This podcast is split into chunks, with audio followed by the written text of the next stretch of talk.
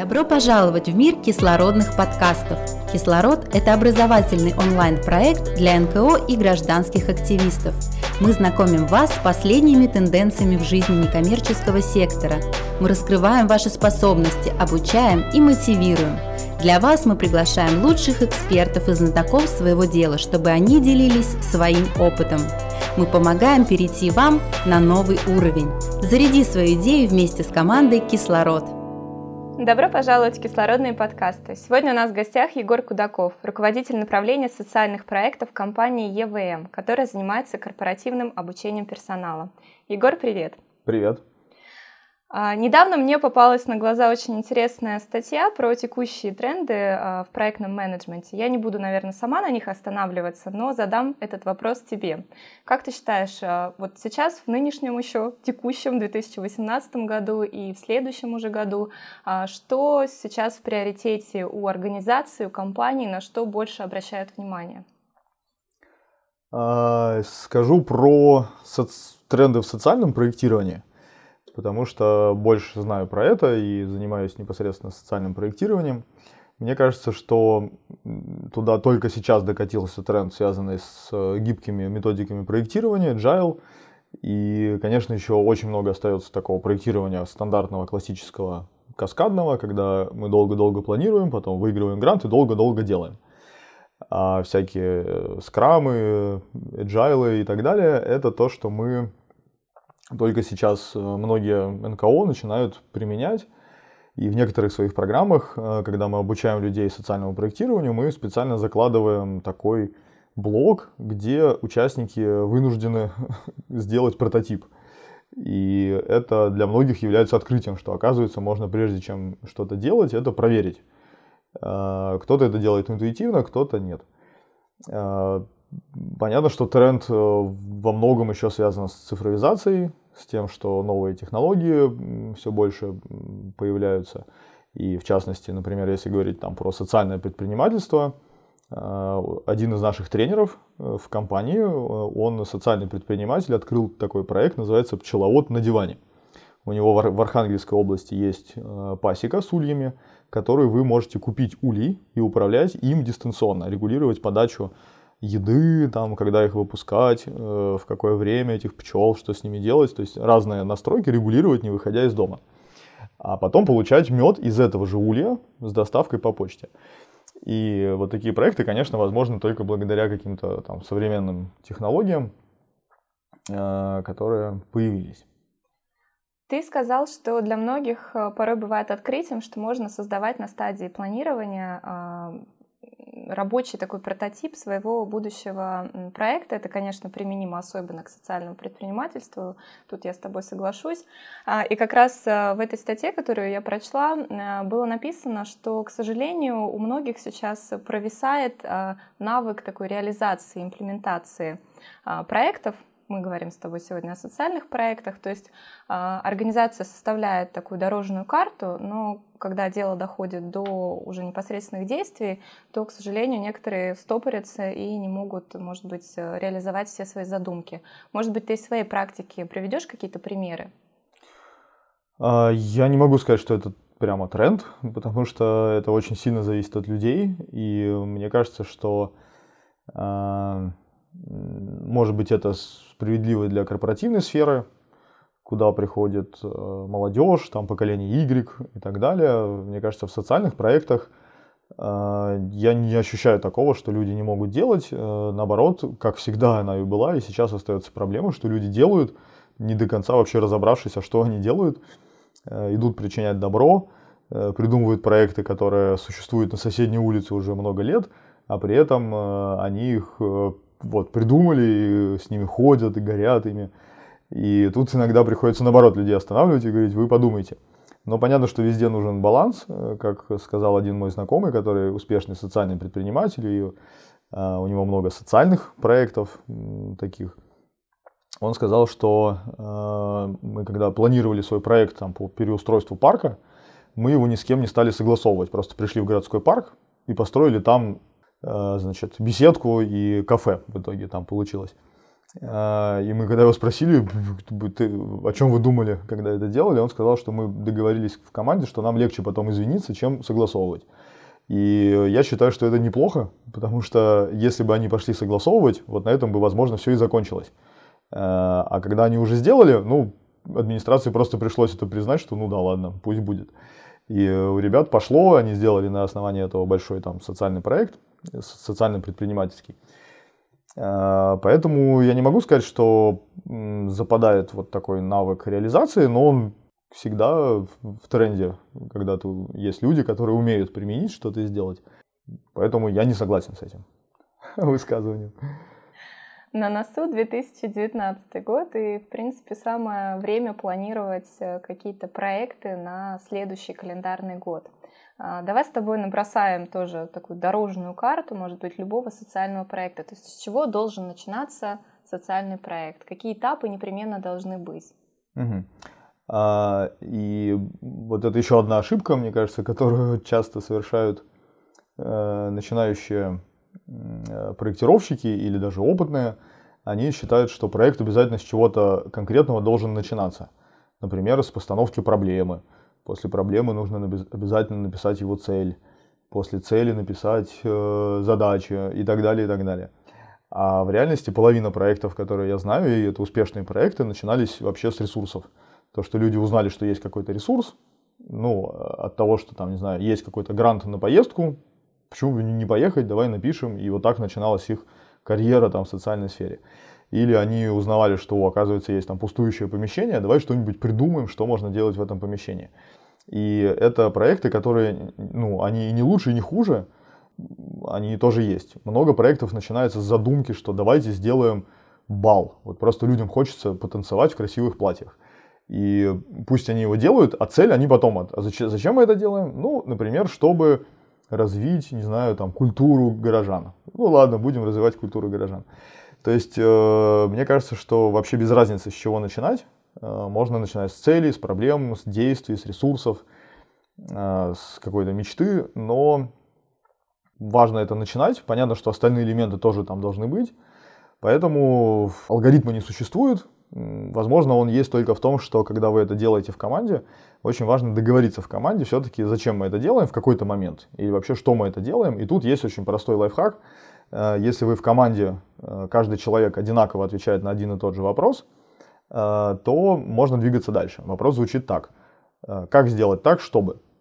Вот если мы одинаково в команде отвечаем, что мы делаем проект, отвечая на этот вопрос, как сделать так, чтобы в нашем городе, например, было больше деревьев, или как сделать так, чтобы мы вдохновили соседей на заботу о своем дворе. И так далее, и так далее. Вот когда мы договорились об этом вопросе, все остальное уже прикладывается. Мы можем придумать форму, можем поставить цель, можем проблему, э, но важно договориться, потому что часто проекты рушатся, когда люди, не договорившись, им кажется, что они друг друга поняли, начинают делать, а потом оказывается, что нет. Они это по-разному видят, и проект рушится, когда вот это вскрывается. Поэтому все-таки первый этап существует, а дальше уже как пойдет. Ну, это звучит э, довольно-таки утешительно, я бы сказала, особенно для перфекционистов, которые любят э, выстроить э, алгоритм от А до Я. А, а ты говоришь, что, в принципе, можно начать с любого этапа, было бы желание, были бы идеи. Скажи, пожалуйста, есть ли какие-то инструменты проектного менеджмента, которые должны быть в арсенале у любого, а, кто начинает какой-то проект. В сентябре ты проводил для нас очень интересный вебинар, где подробно рассказывал о двадцатке таких инструментов. Но понятно, что они разнообразны, зависят от проекта, от цели и так далее. Но, может быть, есть какой-то топ, который ты выделишь и который будет применим вот для всех, для всех проектов? А, я бы так сказал, что некоторым проектам вообще не нужны инструменты. Есть проекты, которые с которыми вполне справится ваш мозг, и не нужно ему помогать. Ну, если вы идете в магазин и вам нужно купить только молоко и хлеб, то достаточно просто мозга, который это помнит. Если же список большой, то уже нужен э, какой-то костыль, который поможет вам это запомнить, э, если только вы не, там, не тренируете память. А, понятно, что в проекте гораздо больше нужно запоминать, и поэтому точно один из инструментов должен быть какой-то инструмент, в котором вы храните ваши задачи, действия, что-то, что помогает вам всегда вернуться и посмотреть, где мы находимся, туда ли мы идем, успеваем или нет. Ну, то есть все, что связано с неким планированием. Каждый это делает по-своему. Кто-то может планировать там на стене, кто-то в заметках, кто-то в ежедневнике, кто-то в телефоне.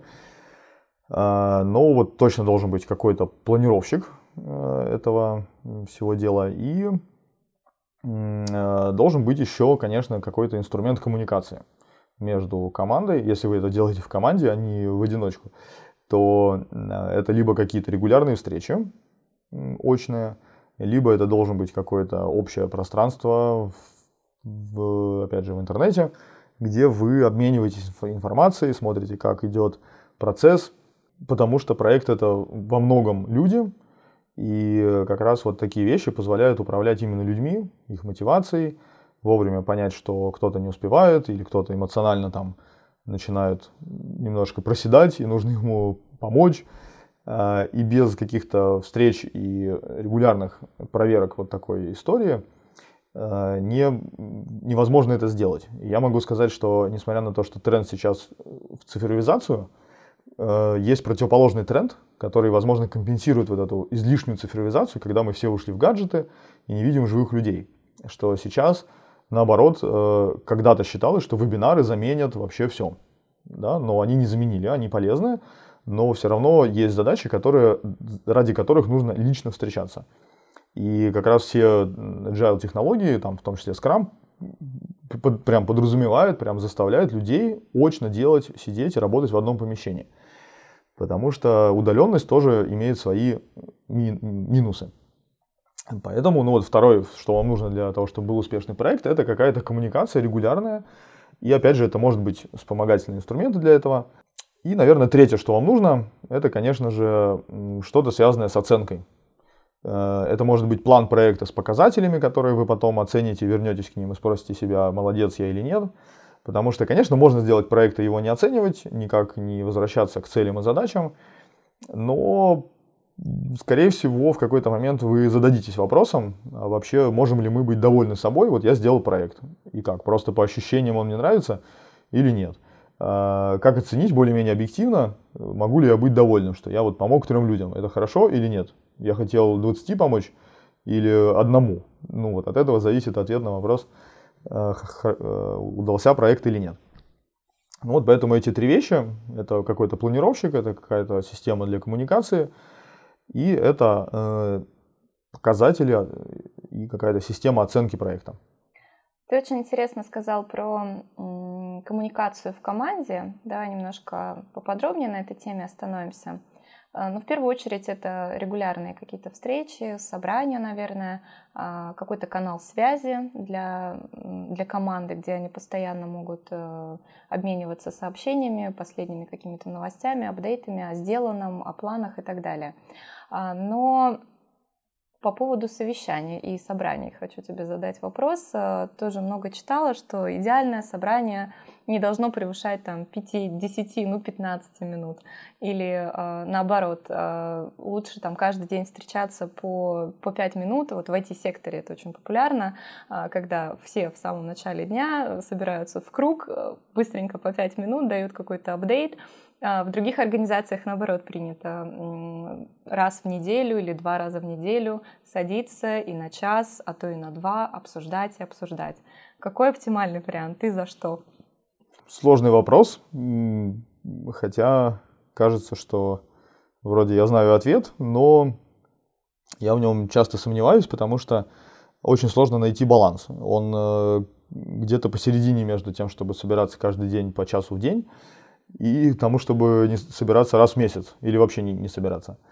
Я знаю людей, которые работали в НКО и после этого ушли в бизнес э, с ощущением прямо вот устойчивой аллергии к собраниям. Потому что в НКО они собирались реально каждый день, что-то обсуждали, причем все вместе, куда повесить картину, кто будет этот гвоздь вбивать. И вот пока они не договорятся и все не останутся довольны в консенсусе, гвоздь не был вбит. Реально это, не, я, я не шучу сейчас, я знаю организацию, в которой обсуждали час, куда повесить картину. Э, с одной стороны, это важно. И если организация действительно там привлекает людей тем, что мы вас услышим, и э, люди с такой мотивацией там находятся, то, конечно, они обсуждают. Ну, их право, это классно. Но если мы собрались, чтобы сделать дело, то, конечно, эффективность совещаний должна быть как-то тоже э, оценена, и мы должны понять, а есть ли смысл встречаться. Потому что для меня главная эффективность от, любого, от любой встречи, если говорить не про мотивационные встречи, где мы просто там тимбилдинг, куда-то поехали, вот про рабочее собрание, где мы все-таки собираемся обсуждать рабочие вопросы, э, то э, главный результат такой встречи – это ценность принятых решений. Вот в зависимости от этой ценности, да, эту ценность мы делим на количество участников, э, которые принимают участие в этой встрече, делим на потраченное время этими участниками и делим еще на зарплату этих участников. Вот если он получает, не знаю, там 5000 рублей в день, условно, э, и их там 10 человек, и они сидели час. Вот посчитайте, сколько времени, сколько денег ушло на то, чтобы принять какое-то решение. И можно легко понять, э, стоило ли вот всех этих людей, во-первых, э, собирать столько времени и обсуждать именно эту тему. И что можно с этим делать? Можно уменьшать количество людей, то есть можно вдвоем решить гораздо ну, много эффективнее, быстрее, потому что вас двое не нужно тратить время. А, во-вторых, можно сокращать количество времени. Например, я знаю э, такие лайфхаки, что, мол, проводите встречу стоя, попробуйте, вот, и тогда вы в два раза сократите время. Или вообще попробуйте не встречаться, чтобы нащупать этот баланс. Иногда надо вот в эти в крайности уходить, и, может быть, действительно где-то не повстречаться, вот. Э, Еще, мне кажется, это тоже проблема в НКО, что часто, если в бизнесе есть все-таки владелец, который прям принял решение, и это его риски, он на эти риски идет, то ответственность в НКО и риски, они размыты, ну, распределены, так скажем, между участниками, и поэтому часто нет владельца. Непонятно, кто вот в итоге принимает решение, потому что мы же НКО, и я не могу там в приказном порядке сказать, что вот иди и делай. И вот это плохо, и как борьба с этим, я знаю точно, что помогает когда мы переходим в проектную структуру, э, что если есть проект, в нем есть руководитель проекта, который несет ответственность, и он принимает финальное решение. А даже если в этом проекте участвует директор организации, то в этот момент он менеджер проекта, и он э, подчиняется менеджеру проекта. И вот такая структура позволяет э, во многом уйти от вот этих бесконечных там согласований. И, конечно же, да, я за то, чтобы встречи были ну да, такими эффективными. У меня был пример волонтерской организации, когда мы э, составили алгоритм, как мы проводим встречу, как она должна проходить, сколько минут мы там тратим на то, на то. И э, важно, чтобы мы этому следовали. В какой-то момент получилось так, что я не смог приехать на встречу, забыл вообще про нее, забыл участников обзвонить и понял, что все, наверное, встречи не будет, и не поехал туда, никто мне не звонит и не пишет.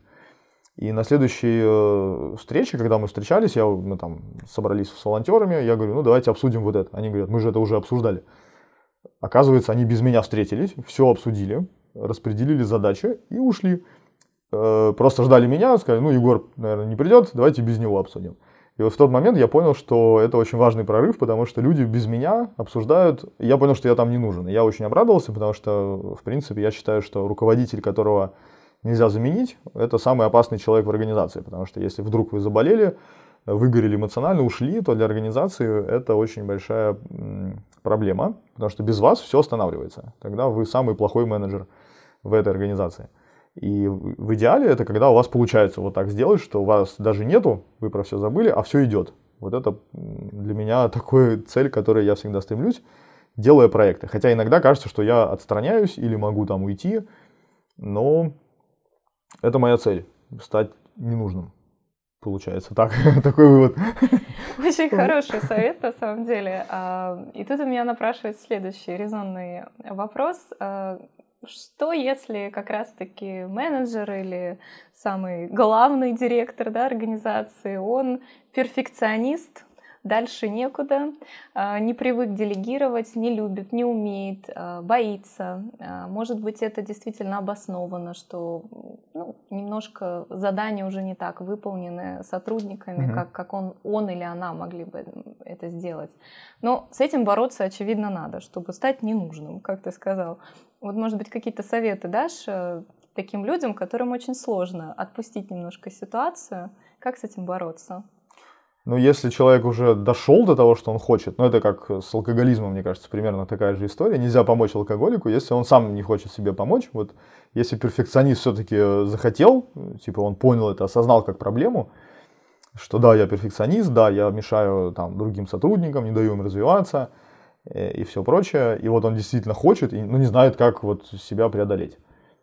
А, мне кажется, что тут, ну, либо надо прям как-то очень последовательно действовать, либо очень резко. А, я в какой-то мере тоже перфекционист, и мне очень сложно сделать плохо проект. Я потом долго переживаю, вот в таком смысле. Я не в мелочах копаюсь, а именно у меня такой гиперконтроль, чтобы все было хорошо. А, и в какой-то момент э, я просто понял, что нужно э, ситуацию отпустить. Если ты человеку доверяешь, ну вот прям, допустим, не, не прийти туда, где он должен делать. Вот вы все обговорили, и я обычно приходил и контролировал. И вот просто не приходите туда, чем-то другим займитесь, э, и в какой-то момент вы поймете, что и без вас все работает.